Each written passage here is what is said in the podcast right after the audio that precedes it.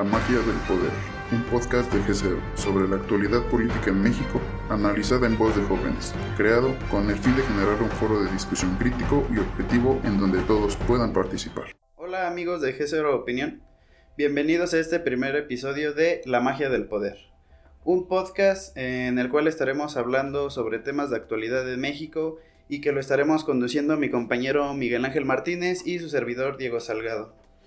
Para esta primera edición de La magia del poder, eh, me gustaría iniciar hablando eh, sobre Va por México, esta coalición nueva.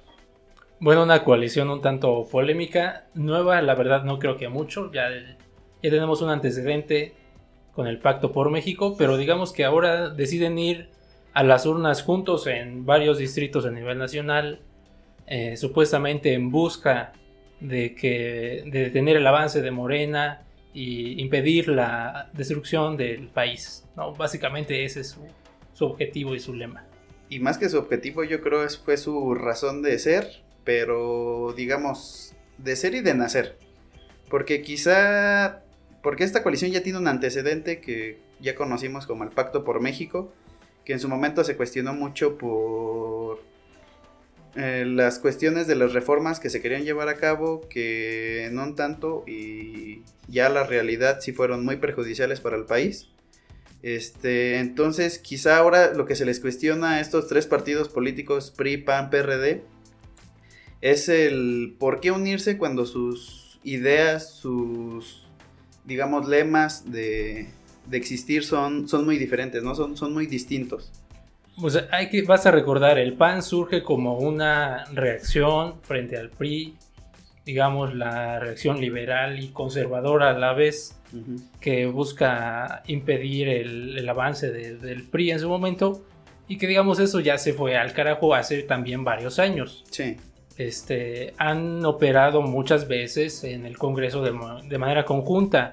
Digamos, son los partidos del neoliberalismo durante los últimos 30 años pues prácticamente todos los proyectos, tanto de los presidentes priistas como de los presidentes panistas, pues han salido con la ayuda del otro. En su momento, digamos, con la llegada de, Carlos Salinas, se, habló de, su agenda de reformas, que era la agenda del PAN. Digamos, y que esa transformación del PRI, digamos, en un partido neoliberal acomodándose cierta parte de la ideología del PAN, pues han hecho que, que convivan juntos durante, durante muchos años, por lo menos durante los últimos 30. Aunque es inédito de que vayan juntos digamos, y los veamos en, la boleta. Sí, claro, y es que, o sea, viéndolo quizá desde un punto político muy objetivo, quizá el surgir de esta coalición tendrá un que ver bueno, por así decirlo, pues en su idea que ellos tienen está el poner ese contrapeso a la agenda tanto legislativa y a la agenda ejecutiva que se tiene. ¿Por qué? Porque, o sea, es bien sabido que estos partidos no, no apoyan en tanto al presidente en ciertas cuestiones políticas del país. Y en su exageración de vamos para Venezuela, eh, el peso se está devaluando, cualquier cosa que se quieran imaginar, este, está en que ellos son la salvación de México que quizá no es y que de ahí que yo creo que fue el surgir de Morena y del el ganar estas elecciones, ¿no? Porque fueron, digamos, Morena fue la esperanza, como era su lema, la esperanza de México, a tantos problemas que trajeron estos tres partidos políticos, no tanto el PRD, porque el PRD nunca ha sido, digamos, como que una fuerza política muy, muy fuerte, en, cuando estuvo Andrés Manuel y se fundó, quizás sí, pero ahora pues digamos no, no son lo mejor que hemos visto de estos tres partidos políticos como que para ahora si quieran decir, sabes que somos la esperanza de México, la nueva esperanza de México. Y es que parte del problema que yo veo de, este, de esta coalición es que no, no se ponen a analizar cuáles fueron las causas por las cuales Morena tiene los votos que tuvo, tuvo los votos que tuvo en el 2018 y que eso se explica, no todo, pero buena parte, en el papel que desempeñaron estos mismos tres partidos. Digamos, el PRI gobernando, el PAN y el PRD siendo comparsas de una serie de reformas legislativas. Sí. Y entonces digamos que si la solución del mal son ellos mismos, pues estamos acabados. hay, un, hay un problema que no entienden y digamos que han caído en una, yo considero que es una trampa que ha puesto el presidente, porque la agenda política hoy en día gira en torno al presidente. Sí. Marca, digamos, de qué se va a hablar en la semana eh, para muestra lo que vamos a hablar más adelante. Sí, claro. Y entonces, digamos que bailan al son que toque el presidente. Parte de esta narrativa es de que hay un proyecto de nación en curso, una cuarta transformación, que busca romper con el pasado, no digamos, y entonces lo que viene esta coalición a decirnos es pues vamos a regresar a ese pasado contra el cual Morena este, sostiene su proyecto. No, entonces es, es, hasta cierto punto preocupante de que no, no veamos claro cuál va a ser la agenda de esta coalición, la agenda legislativa que tienen en común y, hay, que esperar, ¿no? Yo creo que va a haber cierto, en algunos casos, una competencia muy, muy intensa por las diputaciones, sobre todo porque puede haber un efecto de abajo hacia arriba, ¿no? De las, de las ciudades. Municipios. Municipios que, que impulsen a ciertos candidatos, a ciertos cuadros para que lleguen al Congreso, pero también, digamos, hay un efecto de arriba hacia abajo, que ese lo ejerce digamos, Morena y el presidente, y así ha quedado claro. Más o menos esa es la, idea que todos tienen, de que va a haber cierto efecto Andrés Manuel López Obrador eh, en las urnas. Sí, claro. Como una especie de referéndum sobre la gestión del presidente, a pesar de que se, probablemente tengamos revocación de mandato el próximo año, pero de que este es un momento que marca la continuidad o, el, el detener este movimiento que el partido Morena también se tendría que detener a analizar, quizás suena un poco ridículo, ¿no? Como, eh, habíamos comentado, la coalición de estos tres partidos, pero Morena debería de analizar seriamente también el existir de la misma coalición. ¿Por qué? Porque ya lo vivimos aquí en Hidalgo, lo vimos en Coahuila, donde se esperaba un efecto Andrés Manuel López Obrador todavía traído desde aquellas elecciones de 2018 donde se vio en el caso particular de Hidalgo que mucha gente no apoya al partido. Entonces sí sería, y, sí sería de preocuparse el que por más ridícula que suene esta coalición entre los tres partidos políticos, que quizás su ideología política es muy distinta, pero que la gente tampoco está solapando las cosas que quizá está haciendo más o menos bien o que está haciendo mal el presidente y mismamente Morena en el Congreso. Entonces yo creo que por más que suene rara, que no es rara, digamos, los intereses políticos y económicos que tienen estos tres partidos por unirse, porque no simplemente es esa excusa de que vamos a hacer la salvación, vamos a hacer el contrapeso que, necesita el país para el presidente. Yo creo que también hay otros temas que deben de analizarse a profundidad y pues decir, sabes que mira, quizá en ciertos eh, puntos, no ya yéndonos al fondo de la coalición, pero quizá en ciertos puntos pueda ser beneficioso o no beneficioso. Es que, bueno, parte de, del problema que yo le veo a esta coalición es que han caído en algo que muchas veces se le ataca directamente al presidente, que es decir, el presidente es el factor de polarización política. Sí. Y, en parte es cierto, pero digamos, para que existan dos polos, también debe haber un polo contra el, todo lo que representa el presidente. Ajá. Y es que como mencionaba, ¿no? O sea, o eres la con, estás con la cuarta transformación o no estás con la 4T. Entonces sí, el presidente sí ha sido ese punto, esa, esa punta de lanza para separar dos mundos en la política mexicana de que o eres de izquierda morena o, o no eres, o eres derecha, eres neoliberal. eres un chairo o eres un facho, ¿no? Exactamente. Entonces, este, ahí hay un, digamos que el PRI, el PAN y el PRD cayeron en este juego y, creo que de entrada no, es una, no parece una apuesta ganadora. Si vemos los números de las encuestas de aprobación del presidente, pues sigue teniendo niveles muy altos, a pesar de que, digamos, hay una cierta crítica intensa por parte de muchos medios de comunicación. Sí, claro. Entonces, pues la verdad, como que aventarse a, a hacer una coalición teniendo esos números, pues suena, la verdad, muy, muy aventurado.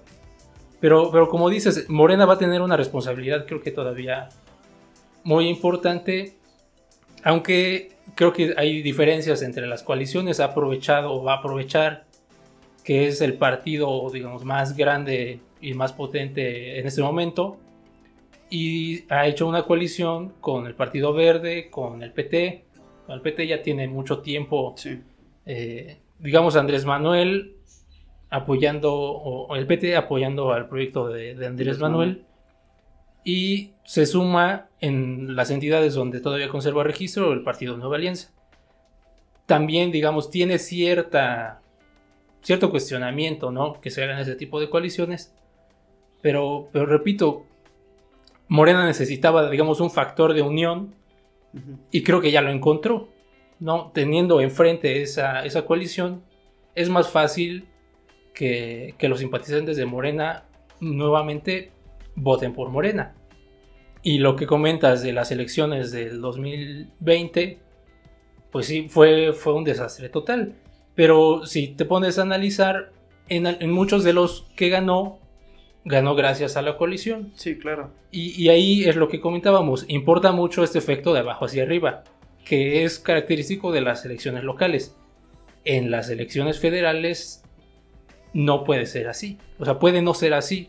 Y es que, o sea, como mencionas, eh, el punto que ver, o sea, es lo que dices, tal cual, de abajo para arriba. ¿Por qué? Porque de a menos aquí en las elecciones locales de, de Hidalgo, pues Morena sí en ciertos municipios tuvo gran porcentaje de votantes, pero sí en otros ayudó una coalición donde ya se veían tintes de esta coalición a nivel nacional, coaliciones entre PAN, PRD, este, y otros partidos que, digamos, no, no participan en la agenda nacional, pero es decir, ¿sabes qué? Morena, esta coalición de Va por México debe de ser un, un punto donde Morena se ponga ya a analizar las cosas, qué está haciendo bien y qué está haciendo más mal, digamos, porque Va por México tiene, eh, tiene esa oportunidad con lo que se vio en estas elecciones de 2020 de- en Coahuila y en Hidalgo.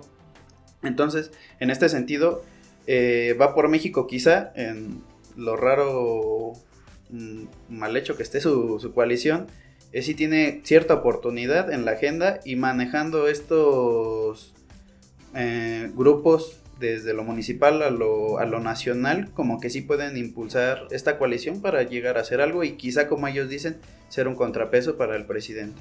Aunque yo creo que eh, se explica más los resultados del 2020 por la pésima gestión que hizo Morena en el proceso de las candidaturas. Sí, digamos que hubo muchos cuadros importantes que se quedaron fuera prácticamente porque no había dirigencia nacional.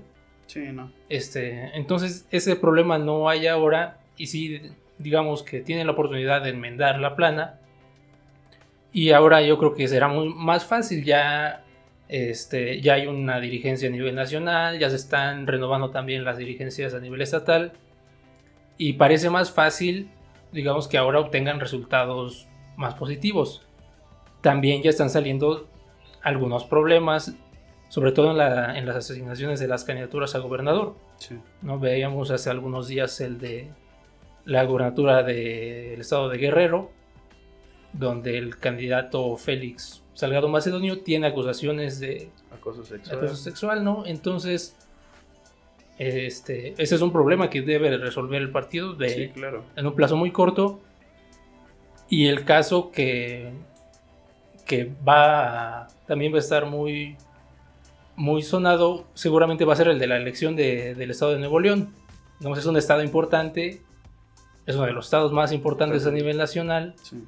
Y la candidata viene ¿no? de- del PRI, no es de Morena, pero el, el electorado creo que también es distinto, ¿no? sí. Entonces, este, pues va a haber un reto muy importante ahí. Y pues bueno, ya pasando a otro segundo bloque de este podcast, este continuamos con el tema de las reformas a los órganos este, constitucionales autónomos. Bueno, pues el presidente la semana pasada anunció en, la conferencia de prensa que iba a presentar una iniciativa para hacer que en concreto tres organismos constitucionales autónomos, Instituto Federal de Telecomunicaciones, la Comisión Federal de Competencia Económica y el INAI eh, regresaran nuevamente a formar parte de las secretarías de Estado. Actualmente, digamos, tienen un régimen especial que les otorga autonomía, que esta viene desde la Constitución. Eso de los organismos constitucionales autónomos, ya digamos, ya tiene un rato y tiene un origen, digamos, neoliberal, que en su momento se buscó con el, en el caso del Banco de México, ¿no? que se buscaba que el gobierno no tuviera tanta inferencia directa en, en los bancos centrales, y esto venía también a nivel mundial, entonces se le dio cierta autonomía para que sus decisiones no dependieran todo el tiempo de, del presidente. Y después el caso paradigmático es el caso del INE. Ahora INE, antes IFE, eh, en el que se buscaba que hubiera un árbitro imparcial eh, para el tema de las elecciones y que este árbitro ya no dependiera del Ejecutivo como había venido siendo. Digamos, esta reforma nace necesariamente de, de, la elección del 88 dijeron no aguantamos otra elección así y empieza un proceso para que el INE pueda este, formar, este, tener, digamos, su actividad eh, desvinculada totalmente del, Ejecutivo, porque esas son funciones que, siempre habían estado dentro del Poder Ejecutivo. Sí. Entonces esta clasificación histórica, ¿no? Entre tres poderes, pues ya no, ya no están así y hay ciertos órganos que tienen autonomía y, pueden emitir este, sus decisiones, su actividad de manera completamente independiente. Lo que pasa aquí es que eh, en el sexenio de Peña Nieto, a estos tres órganos se les da la autonomía constitucional a través de las reformas correspondientes.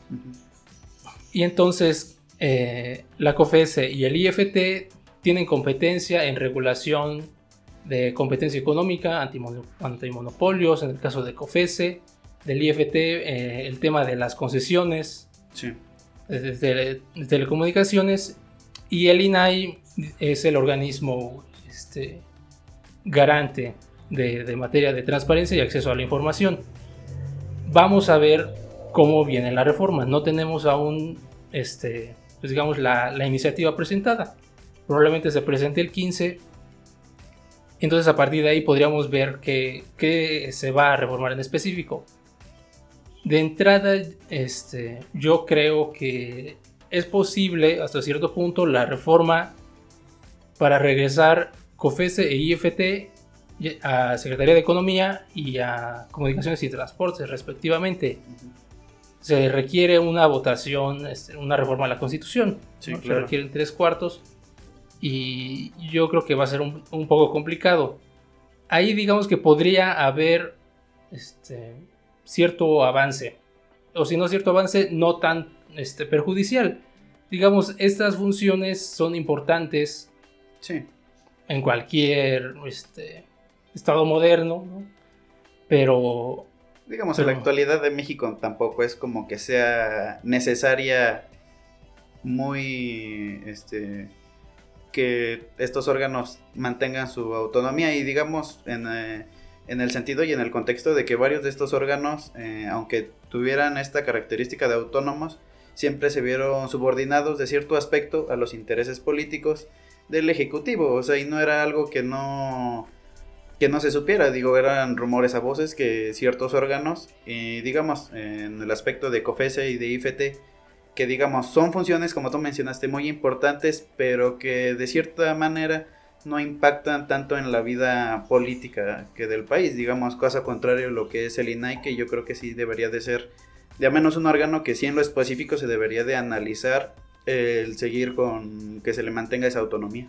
Sí en el caso del INAI yo creo que es necesario que siga conservando la autonomía porque le le garantiza que su función sea mucho más efectiva ¿no? Digamos, si, si regresamos a, un sistema en el que la transparencia dependa de una Secretaría de Estado, pues sería, la verdad, entorpecería estos procesos de transparencia y, y, la verdad es que no ayuda mucho. El sistema tiene, la verdad, muy poco tiempo de haberse reformado Entonces yo creo que apenas está en, una parte de, evolución. Pero aparte es, es, necesario en este punto de que haya un organismo autónomo que se encargue de revisar esas funciones para, para garantizar un mejor desempeño en el acceso a la información. Lo que pasa en los procesos de transparencia normalmente pues es que o los órganos no, no responden a las solicitudes de información o las niegan a través de clasificación o reserva de, información. Este, entonces el hecho de que haya un organismo que no sea este, necesariamente el Poder Judicial y que tampoco forme parte de la Administración Pública Federal, digamos que garantiza cierta independencia para que las decisiones que tome pues se hagan en favor de la transparencia y de garantizar estos derechos. Este, de lo contrario, creo que sería muy perjudicial que, nuevamente vayamos y, dependan de una Secretaría de Estado. Creo que el caso más problemático aún sería este, en el caso de, por ejemplo, las, las instituciones locales, los organismos a nivel local. Imagínate que nuevamente la transparencia dependiera de una Secretaría de Estado, de la, de la Secretaría de Función Pública ya sea federal o de una entidad federativa. Creo que eso sería perjudicial y, y impediría un avance que se viene dando, aunque es muy lento. Sí, no.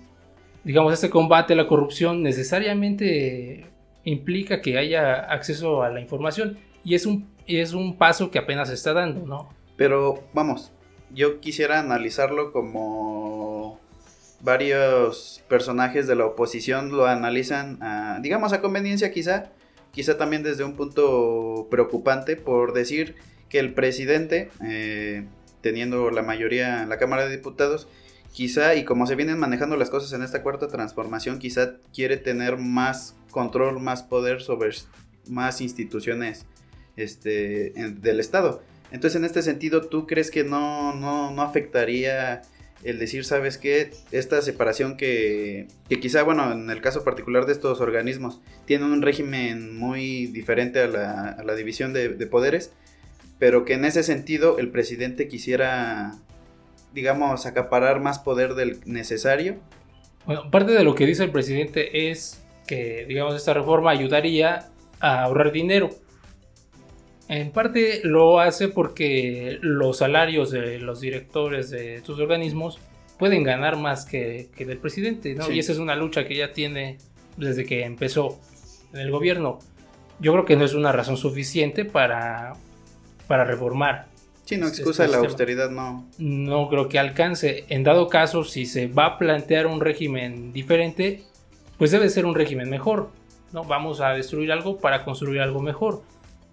Y creo que eso va a ser importante si es que eh, avanza la reforma, eh, eh, sobre todo en COFESE y en IFT.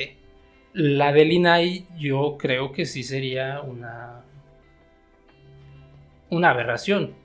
Sí, no, y es que, o sea, la política de México va, el avance que tenemos va muy, muy, muy lento, como mencionaste. Entonces, el por capricho de un presidente y por una, un lema, un tema de austeridad republicana, el querer solamente como razón principal quitarle la autonomía a órganos, este, como que no hace sentido a, ese mismo avance que estamos llevando, que como mencionamos es un poco lento, pero que por como mencionas, o sea, por un tema económico como que no tiene sentido. Entonces, quizá este 15 que se presente la, iniciativa para la reforma, ya veremos qué se está platicando, qué se está poniendo en la mesa para ver si es producente este, o no el, dar, dar pie a, esta reforma constitucional, ¿no? Sí, hay que esperar a, ya tener la iniciativa ya formalmente presentada. Ha tenido reuniones con su gabinete a lo largo de estos días y pues vamos a, a esperar. Este, yo creo como esta reforma necesitaría este, dos terceras partes, sería muy difícil que en estos momentos avanzara una reforma constitucional. Y, pero pues ya veremos, ¿no? Este, eh, a lo largo de esta administración, muchas de las reformas eh, constitucionales han pasado gracias a los votos del PAN y del PRI. Sí. Y cuando no es posible eh, negociar con el PAN, se ha negociado con el PRI y muchas de estas reformas han pasado gracias al PRI. Ahora, digamos, en esa confrontación no sabemos, pero yo creo que evidentemente ya va a haber un distanciamiento mucho más grande entre estos grupos parlamentarios. Sí, no, ya también sentando a pie a lo que platicamos en la primera parte de esta coalición, que como que ya debe de haber esa separación de cuáles van a ser sus agendas y ver cómo se van a manejar estos temas políticos desde el Congreso de la Unión. ¿no? Y pues eso sería todo por el primer episodio de La magia del poder. Este, esperamos les haya gustado y nos estaremos viendo en unos 15 días con el segundo episodio. No, eh, no olviden suscribirse a nuestros canales, a nuestras redes sociales y darle like a estos videos. Muchas gracias.